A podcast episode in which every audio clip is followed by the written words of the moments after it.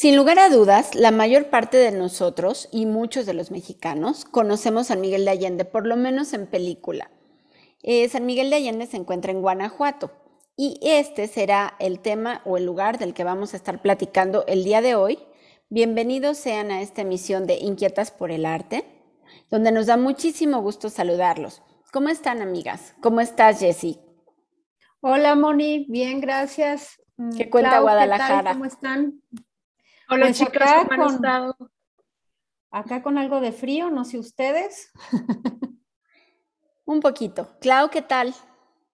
Todos bien por acá también. Qué gusto volverlas a, escuchar y, verlas. Me, da muchísimo gusto volver a, estar aquí grabando nuevamente inquietas porque ya las extrañaba. Sí, ya. Sí, ya regresamos de unas buenas vacaciones. Así es, y los esperamos también en nuestras redes sociales. Recuerden que estamos presentes en Facebook e Instagram como Inquietas por el Arte, con X en lugar de por, y esperamos sus comentarios y sus saludos. Ya hace mucho que no sabemos de nadie, así que hay que volver a retomar. Oigan, pues como les comentó Moni, vamos a hablar hoy de San Miguel de Allende. ¿Conocen San Miguel de Allende, chicas? Yo sí, mucho. Yo también, la verdad, me encanta. Qué padre, a mí también me encanta, pero pues bueno, para quien no lo conoce, los invito a que vengan a conocerlo y a recorrer sus calles. Es toda una experiencia, la verdad es que es como si te transportaras a otro momento de la historia. Se puede respirar la tranquilidad y la paz del momento y puedes disfrutar de un agradable recorrido. Entonces siempre les sugiero que vayan entre semana porque como todos los lugares hermosos de nuestro país, siempre están invadidos de turistas y la verdad no se disfrutan igual. Así que pues si pueden venir, vengan entre semana. En esta ciudad encontrarás variedad de tiendas de artesanías y sobre todo, pues muchísimos restaurantes y por supuesto, hoteles que harían de tu recorrido una experiencia única. Muchos de estos hoteles también son spa, entonces te puedes dar un apapacho completo. En general, las calles en San Miguel son empedradas y la arquitectura de la ciudad hace que cada rincón sea un espacio digno de sacar fotografías. Puedes hacer todo un estudio fotográfico ahí. Las puertas de madera son increíbles. Se adornan con guirnaldas y listones y son espectaculares, pero aún en días comunes, las manitas para llamar a la puerta. sí, el llamapuertas están hermosos. Son hermosos en bronce y realmente son detalles coloniales preciosos. Cada calle que vas recorriendo en San Miguel te guarda una grata sorpresa. En las esquinas hay fuentes, hay muchísimas imágenes religiosas. Entonces te encuentras una virgen, un santo, una fuente, unas veladoras. Es siempre muy interesante andar por cualquier callejoncito. Y entre estas calles hay pasajes que comunican una calle con la otra y están llenos de artesanías. Algo que caracteriza también a San Miguel es la cantidad de galerías de arte que hay. El arte prolifera por toda la ciudad. Es una ciudad pequeña que puedes recorrer a pie, pero cabe mencionar, como decía Clau, que hay restaurantes y también fuera de San Miguel, pero muy cerquita, hay restaurantes y viñedos que son muy agradables y también vale la pena visitarlos. Pero ¿quieren saber un poco sobre la historia de esta ciudad tan colonial? Pues déjenme decirles que esta población fue fundada en 1542 con el nombre de San Miguel el Grande por el fraile Juan de, Miguel, de San Miguel.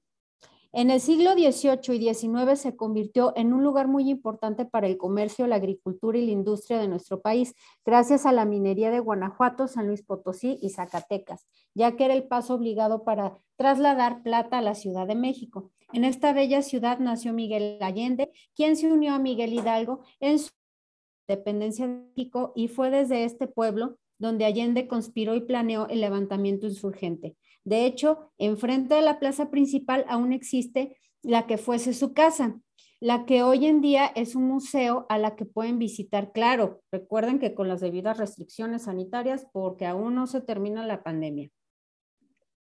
Bueno, pues a tu llegada a esta ciudad será inconfundible la iglesia de estilo neogótico del siglo XVII. Es famosa por sus altos pináculos rosados y su majestuoso santuario ornamentado. Es una iglesia muy, muy bonita donde todo el mundo quiere casarse ahí y todo el mundo se particular y conocida. ¿Saben qué pasa ahí cuando te quieres casar? que te tienes que anotar con años de anticipación. Sí. Y aparte sí, abren sí. el libro en la madrugada y es súper complicado. Si es la parroquia de San Miguel Arcangelesa. Sí, de hecho muchos piensan que es la catedral, pero no es la catedral. La catedral está unas cuadras más atrás. Pues bueno, otro de los lugares imperdibles es la fábrica de la Aurora. Es una increíble construcción que fue un motor muy importante de la industria textil del país. Actualmente es un centro de diseño y arte donde encontrarás galerías y obras muy, muy interesantes. Además, también hay mueblerías y tiendas de decoración muy lindas donde puedes encontrar cosas muy especiales. Es también un refugio delicioso para ocultarte un poco del sol porque es una construcción muy fresca. Y puedes disfrutar también de una cerveza o de cualquier snack que te quieras tomar por ahí porque hay un pequeño restaurante que se encuentra dentro de ella. Y bueno, pues puedes este, pasar un buen rato también ahí de descanso mientras vas recorriendo las galerías. Oye. Claudia, ahorita que, perdón que te interrumpa, ahorita que Sí, no. mencionas de restaurantes y eso, ay no, hay una cafetería, bueno, no sé si, si se pueda decir el nombre, o, pero bueno, como a lo mejor no, eh, nada más recuerden que es de una actriz mexicana famosa. Es una Ah, sí, que vende churros. churros y chocolate caliente y ahorita para el frío, bueno, ¿cómo se me antoja? Es que hay muchísimas cafeterías y lugares que son muy pequeñitos, súper bonitos, porque están así como que cerca de la fuente, en terracitas, ¿no? Como muy... Y súper rico, o sea, todo Sí. como muy casero. Ay, no, está delicioso. A todo le dan ese toque de hogar, ¿no? Como hay muchos, inclusive hay muchos hoteles boutique que tienen como sus restaurantes pequeñitos, donde tiene, había uno que me encantaba, ya lo cerraron, pero tenías que tocar la puerta como si fueras a la casa de alguien y literal entrabas a una casa y, y en el comedor te sentabas a comer en la cocina y estaban las señoras haciendo de comer y haz de cuenta que entrabas a, a una casa y te servían y Qué aparte era delicioso. Sí, me encanta, como que hay muchos este, secretitos, como muchos lugares ocultos por ahí. Y déjenme platicarles justo que los listones y guirnaldas que mencionaba Moni hace ratito, que adornan la mayoría de los negocios en, en San Miguel, tienen un origen. E- estos listones, haz de cuenta que los empezaron a poner para llamar la atención de los del público, ¿no? Como que, hey, aquí es tiendita, porque muchos parecen como casitas, y entonces ponían este, los listones para, pues para llamar la atención del- de los trasuentes y se quedó como tradición. Ahora ya todo mundo tiene, eso de- es muy característico de San Miguel que en todos los lugares tengan esa decoración. Yo les voy a contar que ahí por la prehistoria, cuando era yo muy jovencita, no, no tanto, tanto, pero sí hace varios años, cuando comenzaba yo a trabajar, yo estaba trabajando en una escuela de diseño de ropa y textiles, que ya saben que es lo mío, y con una de mis compañeras que ella estaba en la parte de diseño de interiores, nos fuimos un verano a estudiar a San Miguel y nos la pasamos increíble. Tomábamos clases de acuarela, tomábamos clase de vitrales y hasta de joyería en platería. Y hasta me hice así unos aretitos y unos anillos y unas mancuernillas que todavía conserva mi esposo. Entonces sí hay muchas cosas muy simpáticas y características que ver y que hacer en San Miguel. Qué padre, Moni. Luego nos compartes Sí. fotos de, de, lo- de tus diseños. Fíjate Oye, que hay muchísimos talleres de muchísimas cosas. padre. Puedes encontrar talleres de lo que no te imaginas. Oye, pero es un buen tip para las chavas, ¿no? Se vayan un verano, se vayan un mesecito o algo así y, y tomen clases allá. Bueno, chavas y chavos. No, no, no hay que ser excluyentes. No, no, no, había mucha gente también estudiando fotografía, o sea, hay muchísimas actividades artísticas que puedes hacer y te encuentras pues con gente que toca algún instrumento, que canta, entonces además es pues muy bohemio el ambiente y muy agradable. Pero bueno, continuemos con el programa. Bueno, ahora les vamos a platicar un poquito de las fiestas representativas de San Miguel Allende, porque en San Miguel Allende siempre hay fiesta, ¿eh? Para empezar, siempre hay boda, pero siempre hay fiesta. Ay, qué rico. Y ahorita que ya viene la fiesta de la Candelaria y los tamales, pues esa es una de las primeras fiestas que se celebran en el transcurso del calendario del año de San Miguel. La fiesta de la Candelaria es muy famosa, como sabemos se celebra el 2 de febrero y en particular en San Miguel Allende se realizan misas, danzas en el atrio de la iglesia, fuegos artificiales, hay venta de plantas, flores y semillas en la plaza principal que es conocida como el Jardín de San Miguel de Allende. Y además, obviamente hay antojitos y pues como decíamos, churros, chocolate, tamales, entonces bien rico. Y con el frío, como dicen, se antoja todo eso. Oigan, y les quiero comentar, bueno, que también hay otra fiesta, es la del Señor de la Conquista. Esta fiesta se realiza el primer viernes de marzo en San Miguel Allende y la mayoría de las actividades las hacen en la parroquia. En particular, las danzas las ejecutan por la tarde.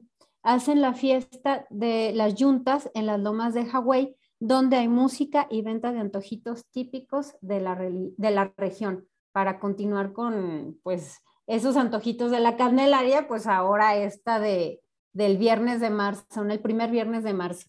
Cabe mencionar que siempre hay vendimia de puestecitos y cosas. Los helados artesanales también son deliciosos. Ay, no, qué rico. Yo siempre encuentras algo que comer. pues la más importante de las fiestas, este, pues patronales, se podría decir, es la fiesta de San Miguel Arcángel. Eh, se festeja pues precisamente al Arcángel San Miguel el 29 de septiembre, muy cerquita de mi cumpleaños, por cierto. Se encienden fuegos artificiales, hay corridas de toros y el festejo es amenizado con música de banda. Para esta festividad, pues elaboran figuras con carrizo, cartón y pintura de distintos personajes regionales, nacionales y hasta extranjeros, los cuales son llamados monos. La verdad es que estos mencionados monos, yo desde niña los conocí como mojigangas y son básicamente unos muñecos hechos de cartón al estilo de las muñecas de cartón mexicanas, pero de un tamaño monumental. Son sumamente grandotes y su rostro es un mascarón de cartón pintado y los visten a manera de títeres gigantes. Estos disfraces se ponen sobre una persona que lleva zancos para poder adquirir más altura y se pasean por las calles de San Miguel. De hecho, estos muñecos no los encuentras nada más en esta fiesta, sino que todos los fines de semana están ahí para tomarse foto. Últimamente está como de, moda unos novios que anda ahí la pareja y, te puedes tomar foto con ellos en cualquier momento. Ay, qué padre. Sí, es, es una tradición padre. Son muy simpáticos. ahorita me acordé hablando de todos los fines de semana y lo que hay en el jardín. También enfrente de, de la parroquia de San Miguel se pone una carreta muy grande con un caballo percherón, muy bonito el caballo, y venden unos helados muy ricos. Quizá no son los mejores helados, pero el hecho de ir y comprarlos en la carreta roja con el caballo percherón, que es impresionante, un animal enorme y muy bonito, es así como algo que en domingo no te puedes perder en San Miguel, ¿no? Y, es, y fíjate, también hablando de tradiciones este, pues populares, los muñecos estos que les menciono siempre acompañan a los novios que se casan ahí en la parroquia. Hay como una tradición muy simpática que a mí me encanta ver cuando los novios salen de la, de la iglesia porque muchas veces los acompaña como, una, como un recorrido de los invitados que van con un burro que está adornado con guirnaldas y flores y trae ahí como unas garrafas, unos barriles que traen bebidas alcohólicas y entonces les van dando a los invitados y se van caminando. La tradición es ir caminando desde, desde la iglesia de San Miguel, de esta que les mencionábamos, hacia donde va a ser la fiesta. Entonces, pues ya cada quien es que ahí o vas caminando o te mueres, ¿eh? Porque ah, San Miguel para circular en coche es una pesadilla. Y hay muchas calles que ya se han vuelto ya peatonales y aún en las que sí puedes circular te hacen rodear todo el pueblo para poder llegar a un hotel, por ejemplo. O sea, sí son complicadas, ¿no? Pero también hay unos hoteles muy bonitos, que como decimos no podemos mencionar nombres mejor, pero son un conjunto de casas que han ido tomando este grupo. Son hoteles de lujo, los Small Luxury Hotels, y pertenecen a la misma cadena y al mismo nombre de hotel, pero son casas separadas que tienen las cortinas antiguas tejidas en hilo, todos los edredones, todas las sábanas en lino, todo es precioso, perfecto y antiguo. Y tienes tus recámaras con balcón que dan al patio central de las casas típicas, todo el eh, decorado de, de la arquitectura exterior es lo que las caracteriza, llevan como una ay, ahorita no recuerdo bien el nombre, mm, una cenefa de piedra que es característica de esa marca y por eso sabes que esa casa pertenece a esa cadena. Pero sí es súper padre ir a esos lugares, ¿no? Y fíjate, ahorita que mencionas, Moni, de la arquitectura, eh, lo que a mí me llamó la atención, y bueno, me sigue llamando la atención cada vez que voy, es que efectivamente la arquitectura eh, ha sido, no ha sido cambiada, ha sido respetada. Y además también todo está muy pintadito, muy bien este, arreglado, limpio. Por ejemplo, hay casas que están abandonadas, pero el ayuntamiento pues las arregló nada más la pura fachada, aunque, aunque por dentro estén destruidas, pero para no quitarle esa característica de, del lugar, ¿no? Que sea muy colonial. Y eso me parece muy importante y muy, muy interesante de puntualizar que cuando un gobierno, a un gobierno le interesa que su, que su ciudad, que su centro eh, siga eh, quedando esos aires de, colonia, de la colonia, pues lo siga manteniendo vivo, ¿no? Sí, se han esforzado muchísimo por seguirlo manteniendo y muy cuidado y pues es que es una fuente de turismo muy, muy importante en Guanajuato. La verdad es que yo creo que sí, me atrevería a decir que hasta la más importante tal vez. Sí, y eso no lo ves en, muchas de las ciudades. Por ejemplo, acá en Guadalajara, pues habrá algunas calles que están bien cuidadas, pero no todo, o sea, no todo el centro está, está bien arreglado, sinceramente. Aparte, a veces también no cuidan mucho la limpieza, ¿no? Perdón, Moni.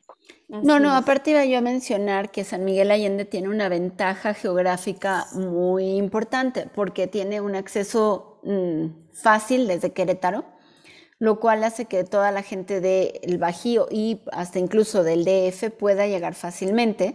Por otro lado, está cerca de muchas ciudades importantes en, Guanajuato mismo.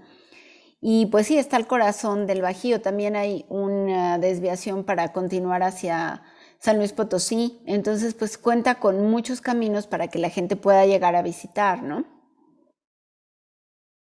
Y además ha sido el refugio de muchos extranjeros que lo, que lo han buscado como su lugar de retiro, ¿no? También eso también le ha dado. No, de hecho hay mucha persona mayor. Muchísima plusvalía, sí. Mucha persona mayor que vive ahí todo el tiempo y eso también ha detonado un negocio alternativo. Hay muchas casas de retiro para estas personas que además aquí no tienen familia y hasta hospitales de muy buen nivel porque como estas personas pues se retiran ahí, pero no porque no les quede otra opción, es su opción y tienen el dinero para invertir. Entonces se ha capacitado personal para que haya buenos enfermeros, para que haya un hospital pues de buen nivel. Así que también a la ciudad esto le ha favorecido mucho, empezando por la parte del turismo, pero esto se derivó en ciudadanos extranjeros que quisieron pues cambiar su residencia y tener un buen nivel de vida, ¿no? Así es, Moni. Oigan, pues otra festividad que me llama mucho la atención es la fiesta de Navidad. Durante la Nochebuena, las personas acuden al centro de la ciudad, la cual es adornada de, cierto, de cientos de luces y un nacimiento de tamaño real en el kiosco del jardín principal.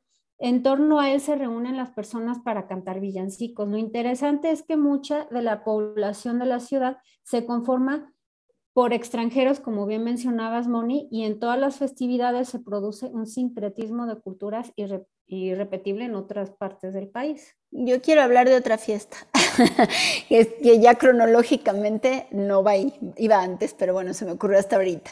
Es la fiesta de San Fermín. Es una fiesta que se celebra mucho en España y es el, me parece que es el 7 de julio. Y es una Uh, no es, bueno, termina con una corrida, pero cierran las calles, es con una pamplonada. Y los muchachos jóvenes salen a correr para que los persigan los toros. Justo estaba pensando en esa que... Ah, como de Pamplona. Sí, sí es una pamplonada. Sí, tal cual. Y pero es pues, una San Miguelada, que le dicen en México, pero sí es, es, bueno, yo nunca me metería, soy muy cobarde, pero se la pasan muy bien todos los chavos que viven cerca de la ciudad de San Miguel de Allende, bueno, y los que no también, ya es como tradición ir a la Pamplonada siempre. ¿Tú lo has experimentado, Clau? No, Jessy, yo también soy cobarde. La verdad es que no. No, no, no, eso no es para mí. Pero sí, la mayoría de mis compañeros, amigos y conocidos han ido o fueron en nuestros años de juventud y, y pues como dice Moni, los chavos siguen yendo. Ah, qué padre, la verdad. Y luego en la noche se la siguen porque hay multitud de discotecas, pizzerías y lugares para que los jóvenes se la pasen muy, muy bien. Tú nos ibas a comentar acerca del santuario, ¿no, Clau, de Jesús el Nazareno de Atotonilco? Así es, chicas. Quería platicarles. Fíjense, ese santuario no está en San Miguel propiamente, está en Atotonilco, pero está a escasos 15 minutos de la carretera hacia Dolores Hidalgo, está muy, muy cerca. Es un pueblito lleno de historia, pues de su santuario fue de donde Miguel Hidalgo tomó como bandera el estandarte de la Virgen de Guadalupe para poder encabezar el movimiento de independencia de México que ya todos conocemos. El santuario fue construido por el padre Luis Felipe Neri de Alfaro en 1740, tomando de inspiración el Santo Sepulcro de Jerusalén. Este edificio tuvo como primer propósito servir como casa de ejercicios espirituales de San Ignacio de Loyola. Y en, 2008 fue declarado Patrimonio Cultural de la Humanidad junto con la ciudad de San Miguel de Allende. Sí, es un lugar precioso. y es místico. Bueno, a mí me gusta mucho cuando he llegado a ir ahí a escuchar misa, porque nunca he entrado en plan de museo, he entrado como... Está súper chiquitito, pero es muy bonito. Sí, sí, está retacado de gente. Yo creo que con la pandemia sí han de haber tenido que limitar, porque las veces que fui, sí, no podías nunca ni sentarte, ¿no? Bueno, aparte, con mi marido siempre llego tarde a todos lados, ¿verdad? Pero, pero bueno, es un lugar muy, muy bonito y muy místico. Es además muy famoso por su complicada estructura arquitectónica y tiene una decoración muy abundante. Es hasta, a mí me recuerda un poco incluso a Venecia, a San Marcos. Claro, Cabe la comparación de que aquí son pinturas mm, hechas en México y todo, pero tiene muchísimo dorado, tiene retablos, relieves, esculturas exentas, pinturas de caballete y especialmente lo más destacado son sus murales, que son del siglo XVIII y XIX y son obras excepcionales del barroco novohispano. Su monumental fachada es parecida a una fortaleza. Por fuera no te imaginas toda la delicadeza que hay, porque los muros exteriores son muy, muy gruesos, tienen 10 metros de largo. Y la casa de ejercicios y la torre del reloj están ubicadas al sur, mientras en el lado contrario, en el norte, está la Santa Escuela de Cristo. Anterior a la fachada principal, o sea, antes de llegar, hay un atrio estrecho que antes se utilizaba como cementerio y que actualmente está rodeado por una pequeña valla.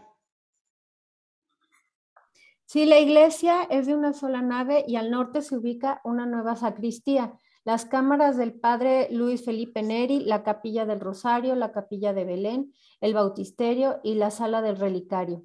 Al sur se encuentran otras capillas como la del Santísimo, la de Soledad, la de Loreto, la Gloria Escondida, la del Santo Sepulcro y la del Calvario. Tal vez lo más importante de esta construcción sea su interior, como ya lo mencionaba Moni, ya que todas sus paredes y techos mm, están cubiertos de frescos, pinturas, esculturas e inscripciones en un estilo catalogado como barroco popular mexicano, aunque hay muchos altares de estilo neoclásico que fueron añadidos posteriormente. Así es, Jessy. Los murales fueron pintados por un artista local llamado Miguel Antonio Martínez de Poca Sangre. Fueron realizados al temple con algunos detalles pintados en óleo. Y bueno, el gran mérito es que es una interpretación, como decía Moni, es una interpretación regional de los grabados europeos de la corriente flamenca.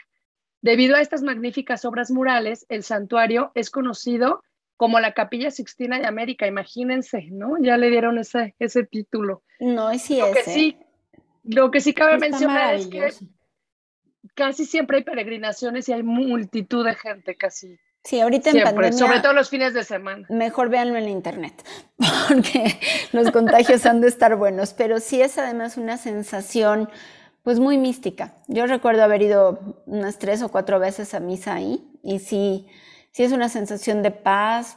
Es muy bonito, aunque esté lleno de gente, pero sí, ahorita con la pandemia, pues hay que cuidarnos, ¿no? Pero bueno, cambiando un poquito de tema, pero no nos desviamos mucho, vamos a nuestro dato cultural de hoy. ¿Y quién de ustedes no recuerda en México las tradicionales muñecas de cartón que mencionaba hace ratito Claudia cuando hablábamos de las mojigangas? Esas muñecas de cartón que seguramente todas las niñas tuvimos o por lo menos vimos en los mercados cuando éramos pequeñas y pues muchas las tuvimos en nuestras manos, ¿no? En la Ciudad de México y en Celaya, Guanajuato, fueron los primeros lugares en que se produjeron este peculiar tipo de muñecas en grandes cantidades. Están hechas con la técnica de papel maché, que es una antigua técnica originaria de China, India y Persia, y en México se originaron como resultado de la necesidad porque durante el porfiriato pues empezaron a importar muchas cosas francesas y de muy buena calidad y las niñas ricas tenían sus muñecas de porcelana que paseaban por el parque y las niñas que no tenían esa circunstancia pues querían una muñeca con vestidos bonitos para pasearla en el parque.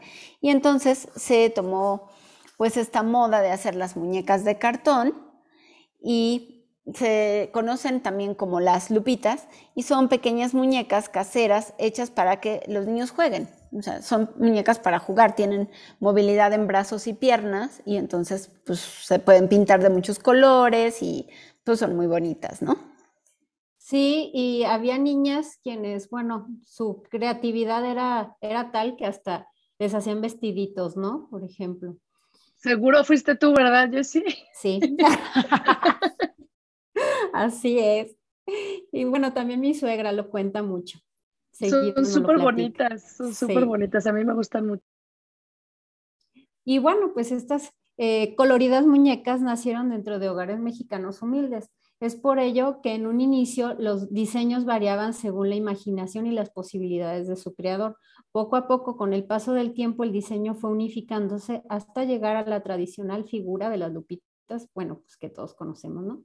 La forma tradicional de fabricar estas muñecas que aún perdura hasta nuestros días es con ayuda de moldes en donde se coloca el papel maché hecho de masa con ayuda de engrudo. Las muñecas están formadas por cinco piezas, la cabeza acompañada del torso, dos brazos y dos piernas. Una vez que estas cinco piezas están secas y han sido desmoldadas, se les hacen, eh, bueno, pues algunas perforaciones para unirlas con hilos las cuatro extremidades al torso.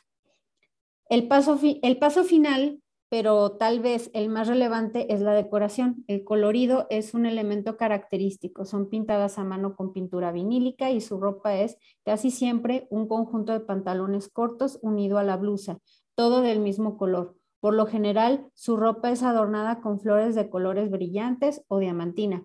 El color de la piel de las lupitas es muy peculiar, llega a ser casi rosado. Bueno, pues ya saben que en México siempre creamos historias y leyendas y mitos acerca de todo. Y pues claro, las lupitas también tienen varias anécdotas o mitos que las rodean. Una de ellas es, bueno, todo esto vamos a, son cosas que se dicen, ¿eh? Nada es comprobado ni científico ni nada. Una de, de estos mitos es este que una, una esposa sentía que su marido le engañaba y entonces compraba estas muñecas y escribía el nombre de la supuesta amante, entonces ya le dejaba ver por ahí al marido que ya se lo andaba cachando y pues le dejaba ahí los las muñecas con estos nombres, ¿no? Otra historia también dice que fueron utilizadas en el pasado para hacer publicidad en las casas de citas de la Ciudad de México. Y cada muñeca representaba una prostituta. Las muñecas se exhibían en las ventanas indicando cuál de las mujeres estaba disponible. Dicen. ¿Quién sabe si sea cierto?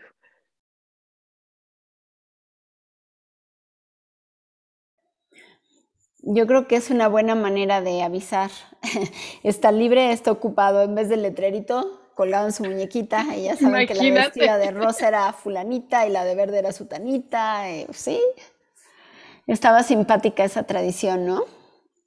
También existe otra leyenda, hablando de leyendas, que cuenta que el por qué se llaman lupitas estas muñequitas, ¿no? Se dice que hace muchos años en uno de los muchos barrios pobres de la Ciudad de México vivía un talentoso artesano que tenía aproximadamente 50 años de edad y era muy hábil para trabajar la cartonería. Él no tenía hijos, pero estaba casado y trabajaba muchísimo para darle todo lo mejor que podía a su esposa, que era una jovencita, muy guapa, con un rostro muy bonito y el cuerpo un poco redondeadito como las muñequitas, que se llamaba Guadalupe, pero pues ¿cómo creen que le decía el marido? Pues, Pues la Lupita. y todos los días el señor se salía de la casa, se instalaba a trabajar en su taller, que estaba en la parte de atrás de la casa, y trabajaba durante todo el día para darle a la Lupita todos los lujos. Y una lamentable tarde se encontraba trabajando y salió del taller a buscar unas cosas en su habitación y ¿a quién creen que se encontró? Pues ¿A sí, quién? A la Lupita. pero ¿con quién? Ups. Con otro señor, con otro muchacho más joven, ¿no? Esta historia fue al revés de la que yo conté. Exacto. Y pues el artesano no dijo nada y se retiró a seguir trabajando. Sin embargo, aquella tarde cuando estaba moldeando sus muñecas con mucha rabia y tristeza, hizo una muñeca pequeñita, muy parecida a su mujer, y le puso la Lupita, bueno, Lupita, y de ahí que se llamen Lupitas. Y pues ahora les hablaré de las lupitas. Lamentablemente la modernidad pues ha dejado en el olvido a estas tradicionales muñecas. Mm, las lupitas no son una excepción, pues ya no son fabricadas en la Ciudad de México. Aún se siguen produciendo gracias al trabajo de algunos artesanos originarios de Celaya y de Michoacán. Sin duda, esta peculiar muñeca aún tiene muchas historias que contar. Por ello es importante fomentar su uso entre las nuevas generaciones para que esta hermosa tradición pues nunca, nunca se pierda, ¿no? Es importante pues que, que las tradiciones pues las volvamos a coger para que también enseñarles a, los, a las niñas pues, que, que estas eran, eran y son nuestras tradiciones, ¿no? Pues a Que las niñas y a los niños, ¿no? Porque pues también luego los niños. niños juegan con sus muñecos y Sí, Bueno, también. yo recuerdo cuando era pequeña, ibas al mercado y estaban estos luchadores de madera, ¿se acuerdan? Como Ah, sí. y las tablitas de colores que jamás les supe mover para arriba y para abajo, las que son con listones, trompos, mm, ¿qué otra cosa? Matatenas.